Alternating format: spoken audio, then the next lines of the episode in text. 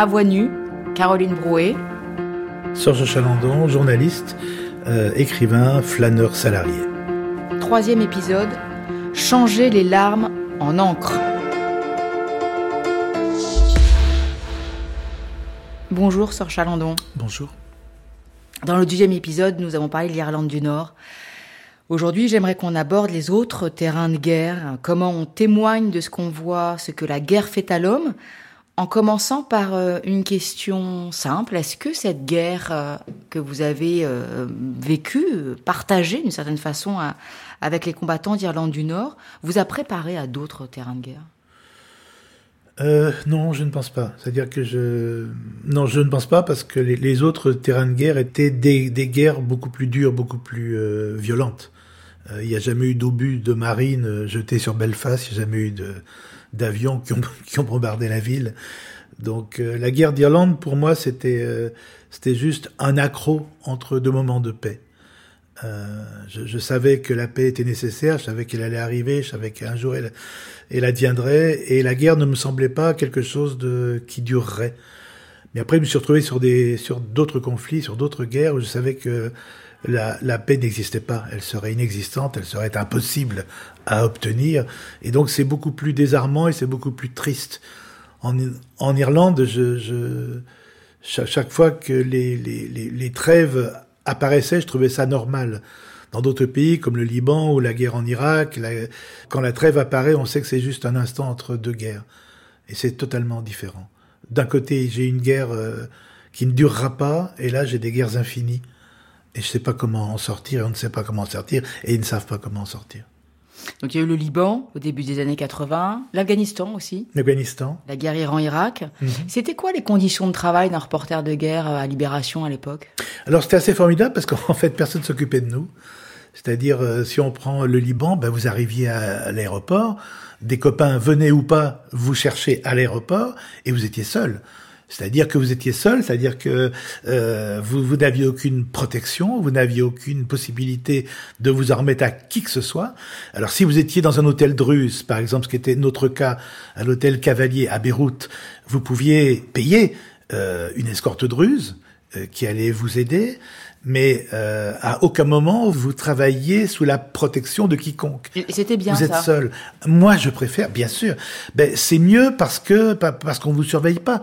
Euh, quand vous travaillez dans les pas de l'armée américaine avec un casque américain, ou quand vous travaillez comme moi, je l'ai fait euh, pendant la guerre euh, Iran-Irak, j'ai fait des incursions irakiennes en Iran avec euh, les moudjahidines du peuple iranien qui rentraient dans leur propre pays pour taper sur le régime euh, euh, des ayatollahs, et vous, avez un casque de l'armée des moudjahidines, c'est comme si vous faisiez partie des combattants. Au Liban, non. C'est-à-dire qu'au Liban, euh, vous aviez, mais je me souviens même pas jamais d'avoir mis un seul gilet par balle, ce qui était un tort. Mais parce qu'on n'en avait pas, parce qu'on était des civils, des vrais civils, et parce que c'était un temps béni quand même. Sauf lorsque ont commencé les enlèvements, Jean-Paul Kaufmann, Carton, Fontaine, etc. Mais avant les enlèvements. Milieu des années 80. Voilà. Avant les enlèvements, les journalistes, je dis pas qu'ils étaient les bienvenus. Soit ils étaient les bienvenus, soit, soit ils étaient ignorés. Mais en tout cas, c'était pas des cibles. Aujourd'hui, le journaliste est une cible. Si vous êtes un, si vous êtes un journaliste français, vous faites partie de la société française, on vous considère comme membre euh, quasiment du gouvernement français ou de l'armée française, donc vous êtes une cible. Au Liban, à l'époque, non. C'est-à-dire que bah, vous faisiez votre travail pour euh, un journal, votre carte de presse, euh, mais et, et, surtout ce qui était euh, étonnant, c'est que on ne vous contrôlait pas. Vous alliez où vous voulez. Vous alors évidemment il y avait le danger, mais vous payez un, un chauffeur de taxi à trois ou quatre reporters et on allait dans le nord, dans le sud, à l'est, à l'ouest et on, nous étions arrêtés par les balles ou par les par les obus, mais pas par une armée qui nous interdisait d'aller là, là ou là. Et nous, nous étions, lorsque nous allions chez les chiites, on était accueillis par les chiites, chez les chez les druzes, on était accueillis par les druzes, les sunnites, les chrétiens, etc. C'est-à-dire qu'on avait l'impression, peut-être fausse, mais en tout cas l'impression de pouvoir aller où on voulait. Euh, quand on voulait, comment on le voulait, et d'écrire ce qu'on voulait. Ce qu'aujourd'hui n'est plus le cas, parce que les embedded, c'est un truc qui, a, qui, existe depuis la guerre du Golfe. Les euh, embarqués. Les embarqués avec une armée, à ce moment-là, vous n'avez aucun droit autre que de suivre ce que l'armée veut vous montrer. C'est-à-dire que euh, si l'armée à Gaza, si l'armée israélienne veut montrer ce qu'elle veut, elle montrera ce qu'elle veut. Dans d'autres pays, euh, l'armée montre ce qu'elle veut, mais vous n'avez pas cette possibilité formidable que nous avions au Liban. En fait, on se, on se faufilait dans la guerre on se faufilait, on allait de, sans, sans que personne ne nous, ne nous en empêche, sauf notre propre peur d'être tué, d'être pris, d'être capturé, mais c'était tout. Ce danger dont vous parlez, il, il vous freinait ou il vous stimulait? Bah, ça vous excitait ou il non, non, non, je pense que si j'avais été excité par le danger, ben, nous ne serions pas en train de parler aujourd'hui. Donc vous n'étiez pas un casse-cou non plus, ça voulait dire ah, Pas du tout. Non, non, non. Moi, je, je fais. C'est-à-dire que la, la première chose qu'il faut faire déjà lorsqu'on arrive euh, dans un lieu de guerre, c'est euh, apprendre euh, la grammaire de la guerre et comprendre les bruits de la guerre. C'est extrêmement important. Moi, j'ai un, un souvenir qui me marque à Beyrouth, j'étais en train de dîner chez des gens dans une famille et il y avait des explosions à, à intervalles réguliers. Euh, et continuait, euh, on mangeait, on rigolait, etc. Et tout d'un coup, les explosions ont changé. C'était pas le même tir et c'était pas la même proximité. Et là, ils ont dit ah, maintenant ce sont les Syriens, il faut qu'on aille à la cave. C'est-à-dire que il faut connaître les tirs. Le tir d'un fusil israélien Galil ou d'une Kalachnikov n'est pas le même. il faut connaître ça, il faut apprendre ça. Une fois que l'on sait ça, eh ben, il faut faire en, sorte de ne pas tomber. Ce qui est important, ce qu'il faut quand même que l'on sache, c'est que les journalistes qui vont à la guerre sont tous volontaires. Aucun rédacteur en chef peut obliger un journaliste à partir à la guerre. Il faut dire moi, j'y vais. Et je crois que le plus difficile dans le moment où on part à la guerre, en fait, c'est le moment dans la rédaction, lorsqu'on lève le doigt pour dire moi, j'y vais. Parce que les autres, bah, le soir même, ils vont, euh, ils vont dîner, ils vont au cinéma, ils vont se marrer et tout. Et toi, bah, tu fais ton sac et tu y vas. Et le moment le plus difficile, c'est ce moment où moi, après, eh ben, vous êtes dans une guerre. Donc, vous êtes dans une guerre, c'est-à-dire que euh, vous courez dans la rue avec des enfants qui risquent de mourir, pas plus que, pas moins que, vous êtes dedans. Et, et le fait d'être dedans ne fait plus peur, c'est-à-dire que vous vous prenez les mêmes tics ou les mêmes moyens que les autres, c'est-à-dire que vous, vous regardez un vieil homme qui traverse une rue sous les balles, vous faites comme lui. Aller à la guerre, c'est dangereux comme euh, comme quand il y avait encore les mineurs au fond de la mine, comme euh, quand un pêcheur prend l'océan par gros temps, c'est un métier. Donc il, il faut pas s'enorgueillir d'aller à la guerre. Si on y va, c'est pour raconter ce qui s'y passe. C'est parce que l'auditeur, le lecteur, le téléspectateur ne peut pas y être. Et moi, je ne crois que ce que je vois. Donc nous, lorsqu'on lorsqu'on y allait, lorsqu'on, moi je n'y vais plus maintenant, mais lorsque j'y allais ou quand des gens y vont encore aujourd'hui, c'est pour nous informer. Je j'ai de plus en plus de mal. J'ai trop de copains qui sont tombés, qui ont été blessés, qui sont morts. J'ai de plus en plus de mal à entendre euh, des gens pérorer sur les merdias, sur les journalopes, sur tous ces trucs-là. C'est-à-dire que toute cette violence sur la presse quelle qu'elle soit, en pensant que les journaux, que les journalistes et les journaux aussi euh, se réunissent chaque jour en disant comment va-t-on désinformer la France? C'est tellement dégueulasse, c'est tellement monstrueux qu'il faudrait pas me dire ça en face. je vous le dis pas. Non, non, non. entendu, je ne vous le dis pas. Même si effectivement, j'allais vous demander pourquoi vous vous leviez le doigt en, disant moi j'y vais. Alors pour informer, mais aussi ça c'est moins avouable aussi. Encore une fois, pour enlever la violence que mon père avait mise en moi, c'est-à-dire que j'avais cette violence qui m'allait bien euh, quand j'étais militant, mais journaliste, cette violence, elle va plus du tout. Père, elle va encore moins. Donc toute cette violence-là, il a fallu que... Parce que vous avez eu des enfants vous-même. voilà. Et cette violence-là, il a fallu qu'elle s'échappe, il a fallu qu'elle s'apaise, il a fallu qu'elle euh, qu'elle qu'elle soit confrontée à quelque chose de tellement plus violent encore qu'un père, une guerre. Il n'y a rien de plus violent qu'une guerre. Et je pense que euh, lorsqu'on a de la violence en soi et qu'on arrive devant un lieu de guerre avec les morts, avec, on en revient épuisé et on en revient, euh, je pense qu'on en revient très calmé en fait. D'abord, il fallait que j'y sois parce que je suis journaliste et moi, je ne crois que ce que je vois encore une fois. Mais en plus, je voulais euh, non épuiser la totalité de ce qu'il avait mis en moi. Alors sur Chalandon, il y a un souvenir qui est peut-être euh, le souvenir le plus effroyable de ces années-là, quand vous dites que on revient épuisé de la guerre, mais qu'on est là aussi pour témoigner de ces années-là. Et le souvenir le peut-être le plus effroyable pour vous, c'est ce que vous avez vu dans les camps de Sabra et Chatila.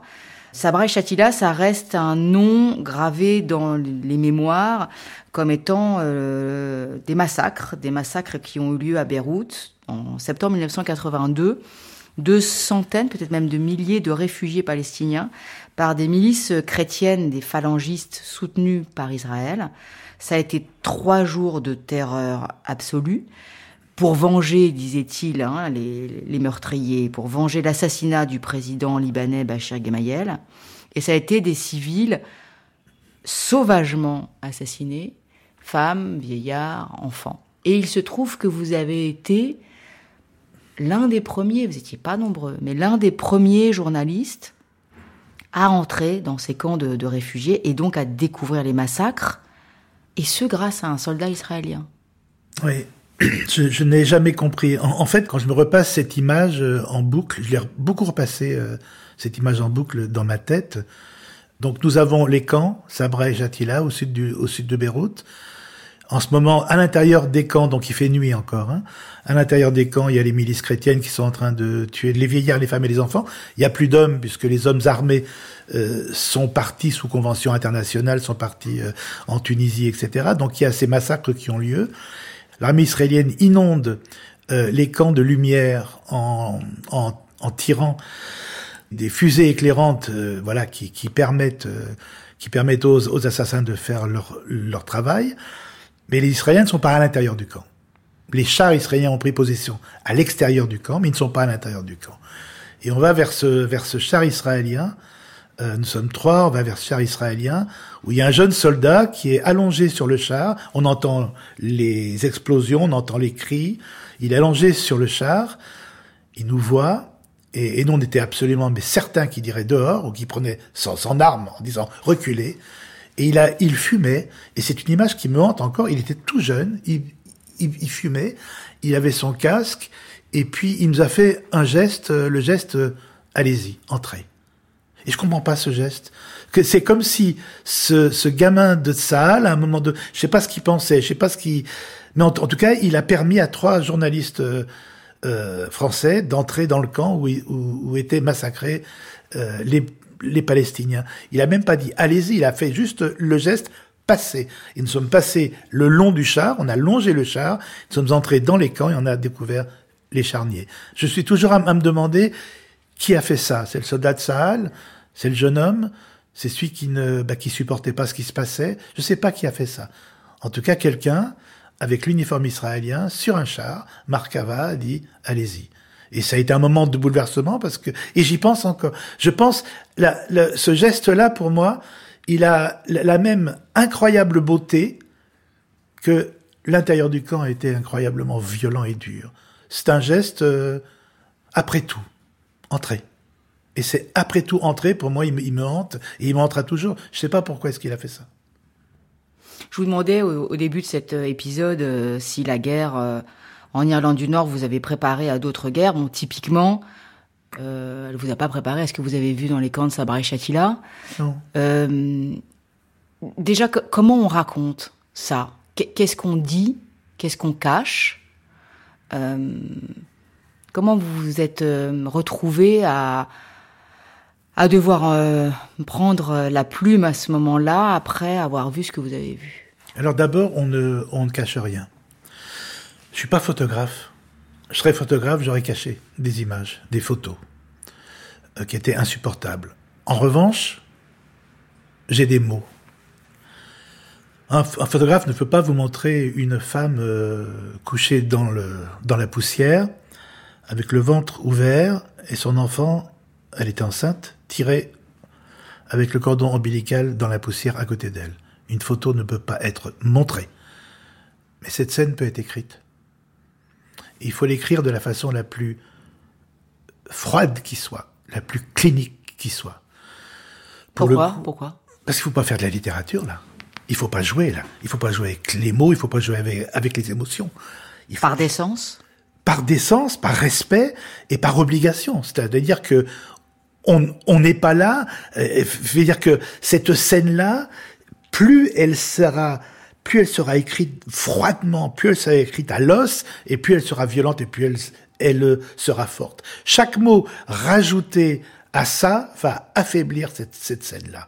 Moi, ce qui, dès l'instant où l'on rentre dans un lieu comme ça, dans un camp comme ça, dans un massacre que, comme, comme ça, il faut impérativement euh, s'abriter, il faut que le journalisme cesse d'exister.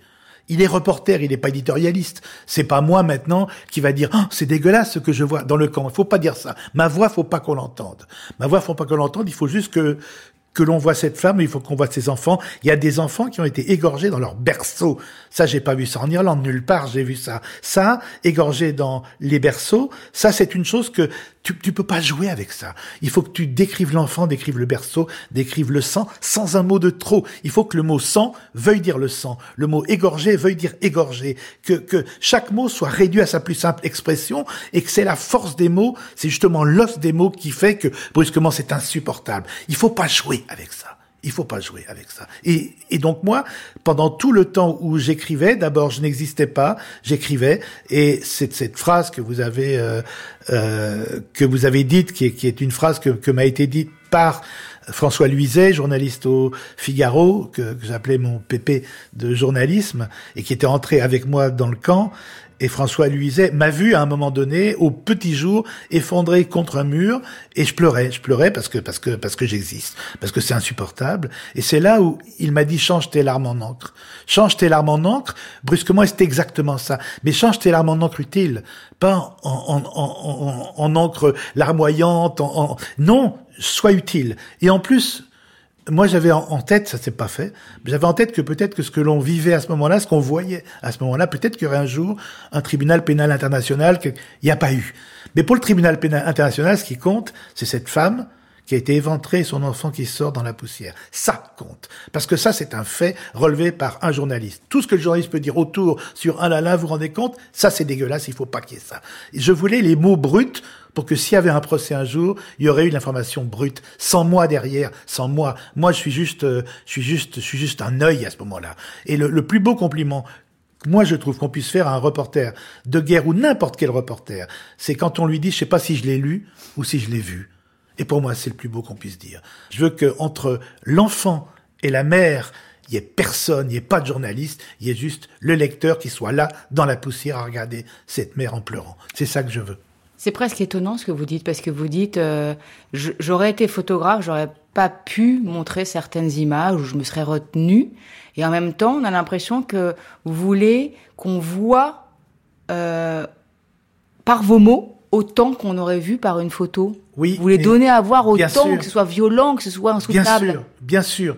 Mais chaque personne avec les mots, avec mes mots, avec les mots des autres, chaque personne peut, peut se faire sa propre image.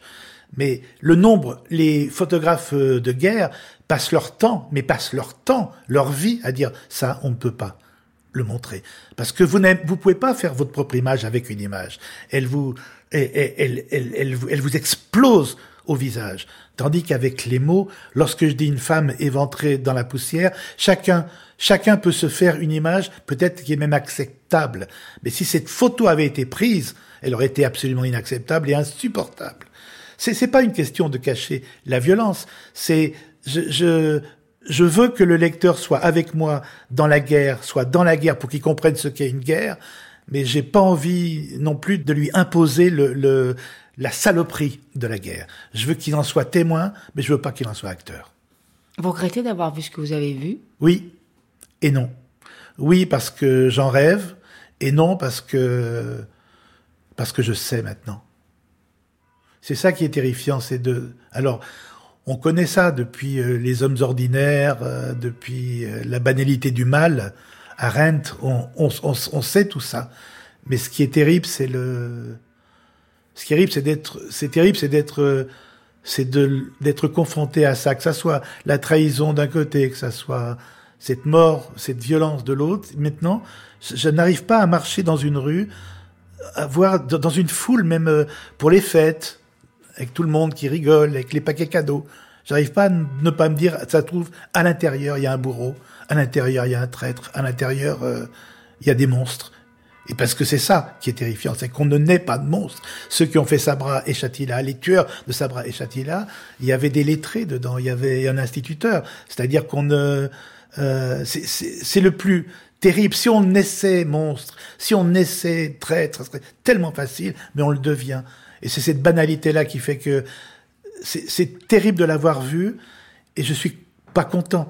mais je suis, euh, j'accepte le fait de l'avoir vu parce que maintenant je sais dans quel monde je suis en train de vivre. Et quand on revient sur Chalandon, on en fait quoi de ces images, euh, de cette odeur du sang, euh, de ces larmes empêchées? Alors d'abord, on, revient dans un pays en paix? Alors d'abord on, d'abord on est seul. On est seul. Vraiment, on, on est seul. C'est-à-dire que quand j'entends des gens euh, qui voient des anciens reporters de guerre qui, qui dînent ensemble, ah oui, euh, vous racontez vos exploits, non c'est pas ça. C'est que ce sont les seuls à qui on n'a pas besoin de parler et de raconter, parce qu'on a vécu les mêmes choses. Donc on est seul, on rentre, il y a une phase, deux phases en fait. Première phase, c'est un peu comme euh, les, poilus qui sont rentrés de guerre ou ceux qui ont fait la guerre d'Algérie ou les déportés. Première phrase, on vous écoute. Alors, c'était comment? Et là, tu racontes, et ensuite tu ennuies, et ensuite on te fuit. C'est tellement formidable de, de, déjeuner ou de dîner avec euh, un journaliste qui revient de Sabra et Chatila qui peut expliquer ce qu'il a vu. Et ensuite, on ne l'invite plus parce qu'il ne va parler que de Sabra et Chatila. Et il commence à nous faire chier avec Sabra et Chatila. Comme l'autre, euh, le, vieux en bout de table nous fait chier avec 14-18. Comme l'autre en bout de table nous fait chier avec le Djebel algérien. Comme l'autre en bout de table commence à nous emmerder avec Auschwitz. C'est un truc qui est monstrueux. C'est-à-dire que il y a un moment où, où, où on vous écoute et un moment où vous dérangez. Parce que vous dérangez la paix vous venez de guerre, cette, saloperie de guerre, vous l'avez en vous, vous l'avez ramenée en vous, et vous dérangez la paix. Vous êtes, euh, vous êtes en surnombre. Vous n'avez rien à faire là. Et c'est pour ça qu'on y retourne, en fait. C'est exactement pour ça qu'on y retourne. Parce qu'à un moment donné, on n'a plus rien à faire ici, en paix. Moi, je, je me souviens une chose qui m'avait bouleversé, vraiment bouleversé. Euh, J'étais dans un, c'était l'un des tout premiers spectacles de ma fille qui était petite, elle a maintenant 35 ans, elle est psychologue, bizarre. Vous me direz, c'est très bizarre. Mais je me souviens d'un de ses premiers pestacles, comme elle disait, le spectacle. Et, euh, donc toutes les familles applaudissaient. Il y avait encore des Betacam pour pour prendre euh, les films. Il n'y avait pas de téléphone portable. Et je, je rentrais d'un front et je me souviens que je regardais comment les parents applaudissaient pour mimer leur joie. Je savais pas comment faire. Je, je, n'avais pas la joie sur le visage, j'avais pas la joie dans les gestes, et donc je regardais comment faisaient les autres pour être comme eux. Mais c'est monstrueux.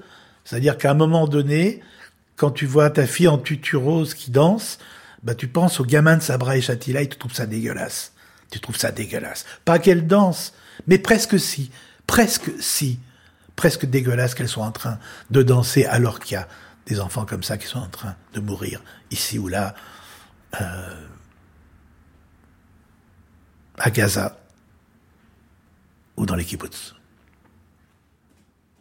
En 2013, a paru un livre hein, qui s'intitule Le quatrième mur et qui est un roman vrai qui parle euh, de la guerre en général, qui parle du Liban en particulier, et je me souviens d'une scène, Sœur Chalandon, dans ce livre, très fort, puisque c'est un, roman qui, raconte l'espoir utopique de monter Antigone d'Anouilh à Beyrouth en guerre avec une troupe euh, composée euh, d'hommes et de femmes qui sont issus de toutes les factions euh, impliquées dans ce conflit. Et il y a une scène justement où le, personnage, qui est votre double littéraire, Georges, l'homme revient, puisque le roman parle aussi de la difficulté pour un homme venu de France pays en paix, de revenir à la vie normale. Cette scène, c'est justement une scène où, la fillette euh, de Georges euh, hurle, crie, pleure, parce qu'elle veut manger une glace dans un jardin public. Elle l'a fait tomber. Elle l'a fait tomber. Vous voyez, vous vous en souvenez évidemment. Bien sûr.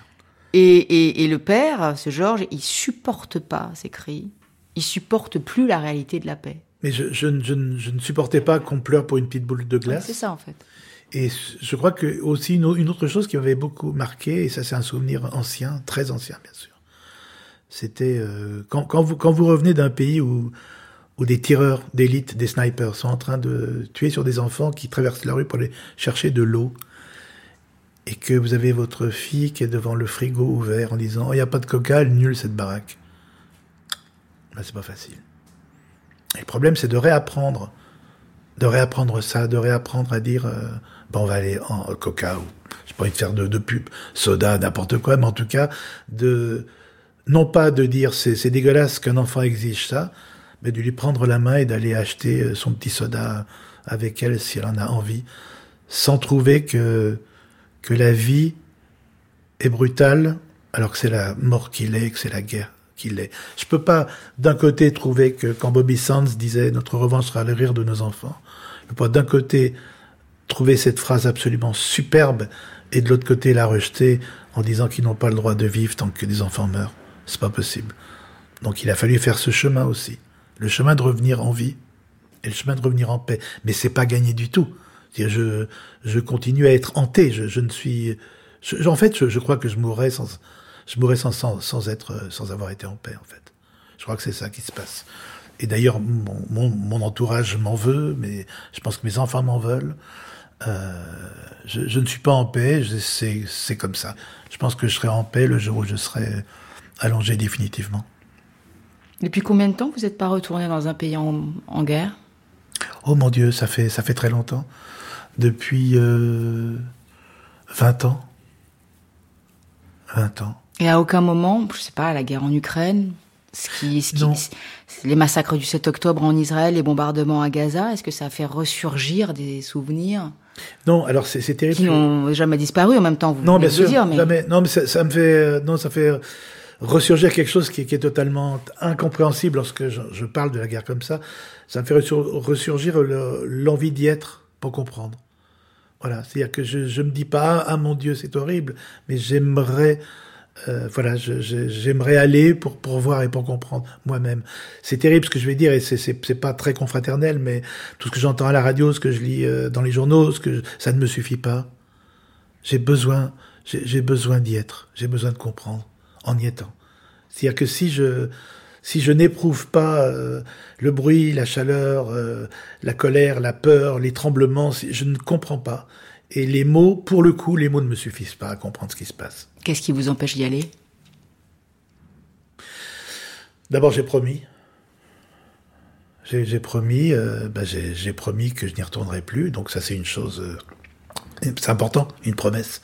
C'est le titre d'un de vos romans. Voilà, et c'est l'inverse. Et le serment, et c'est l'inverse de la trahison. C'est l'inverse de la trahison. Mm. Et puis, euh, et puis j'ai 71 ans, c'est-à-dire que je pourrais pas courir entre les, entre les voitures.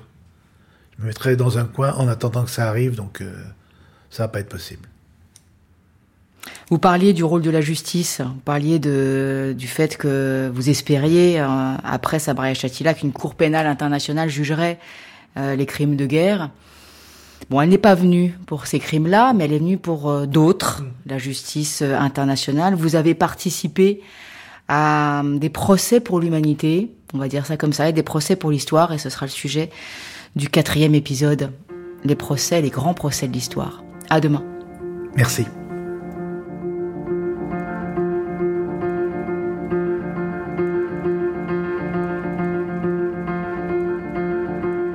C'était À Voix Nue, chargé de programme Daphné Abgral, prise de son Christophe Papon, réalisation Guillaume Baldi, une série de Caroline Brouet disponible sur le site de France Culture et l'application Radio France.